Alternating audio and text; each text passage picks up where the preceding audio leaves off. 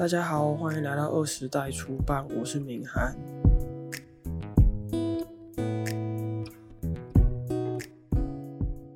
大家知道脸书有一个动态回顾功能吗？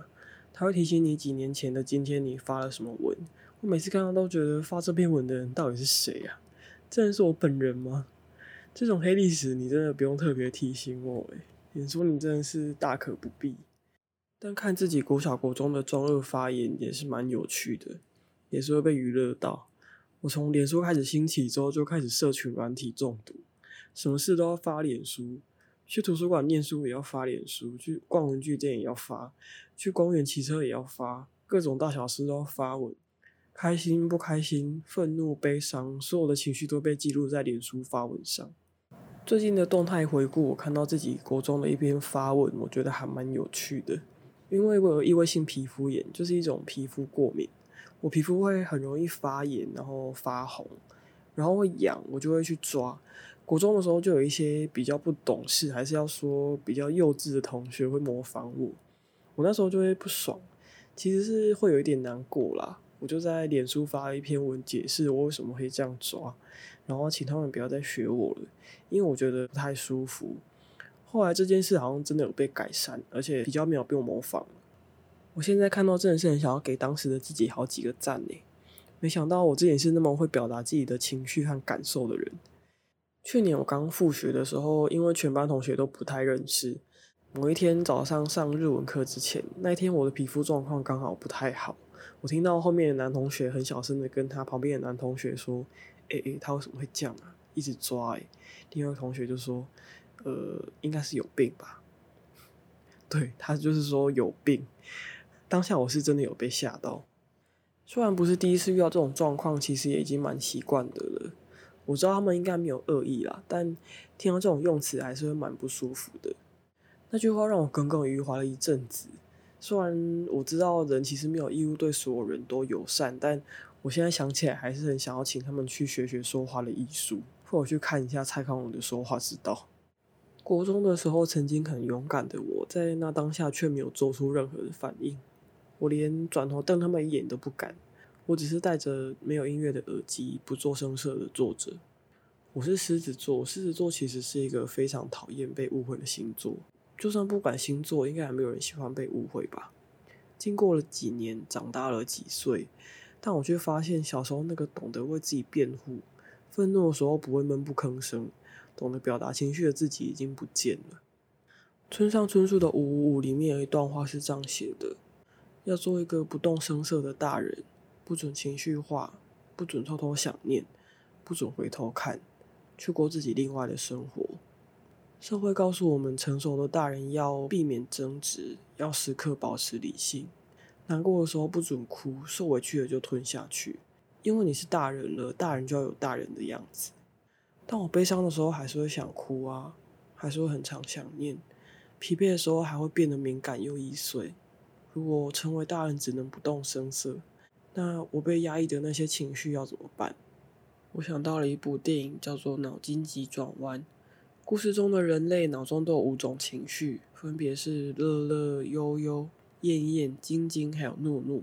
而主角小女孩莱莉因为搬家之后正在适应新环境。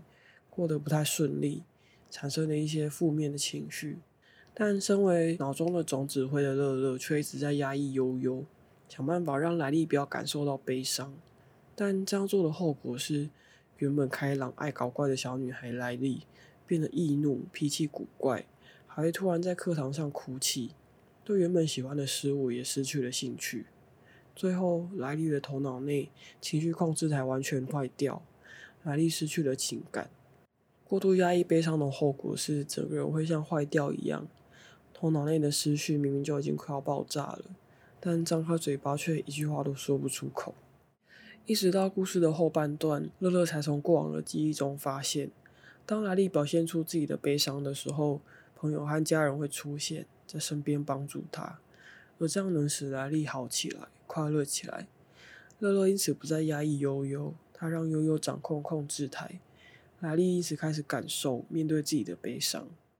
后来，莱利放弃了逃回旧家明尼苏达州的念头，他决定从逃家的巴士上下车，回家后，他终于对着父母哭着说出自己的感受，向父母诉说自己对新环境的不适和悲伤。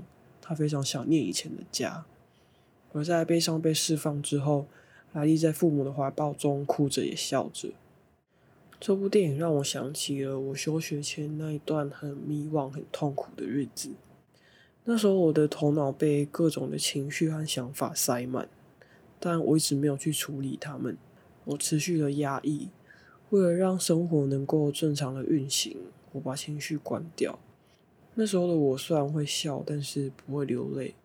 常常愣愣的发呆，我觉得那时候的自己很像被淘汰的二 G 网路，或者是像坏掉的电脑，网页一直停在楼顶画面，圆圈一直不停的转，但进度格却毫无进展。持续压抑的后果是，他们反映在我的生理健康上，我的身体状况变得非常差，晚上也睡不着觉。免疫系统失调，让我的免疫细胞像是疯了一样，不停攻击自己的细胞。后来，几乎全身的皮肤都像鳞片一样剥落溃烂，身心都濒临崩溃的状况下，最后我休学了。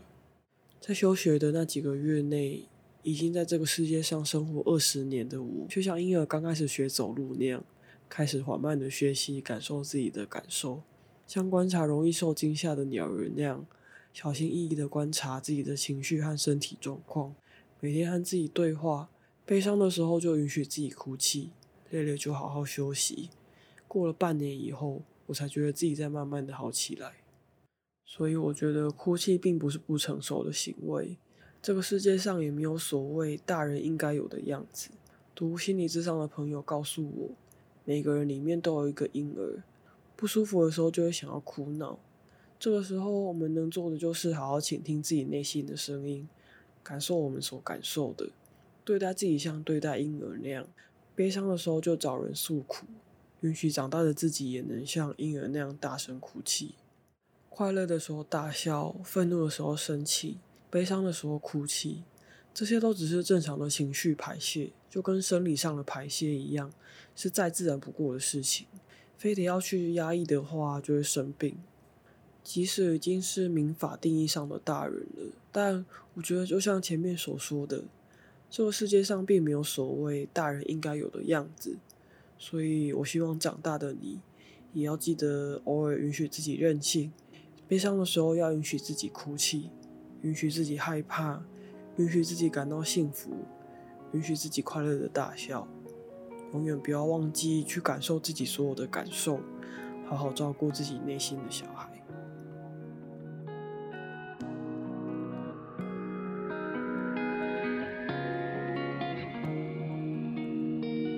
night.